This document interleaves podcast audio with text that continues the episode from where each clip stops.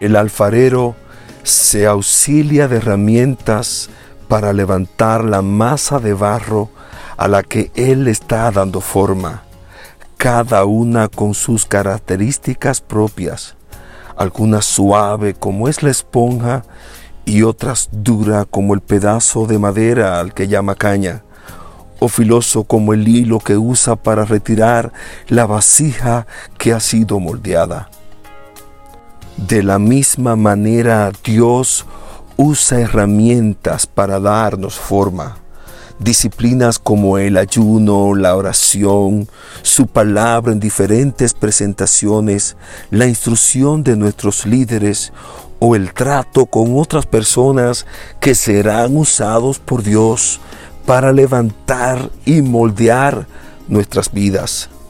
El Señor dijo de Pablo, porque Él es mi instrumento elegido para llevar mi mensaje a los gentiles y a los reyes.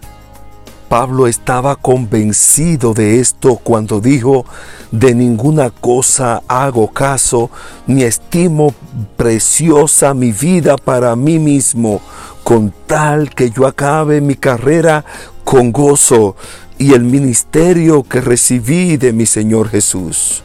Es mi deseo y oración que nosotros podamos ser herramientas útiles en la mano del buen alfarero para levantar a otros y que podamos apreciar las herramientas que Dios usa para moldearnos. Oramos. Gracias, gracias Señor por las herramientas que tú has usado para nuestro crecimiento espiritual. Ayúdanos a ser de bendición también a otros. En el nombre de Jesús. Amén. Sigue el desarrollo de En manos del alfarero.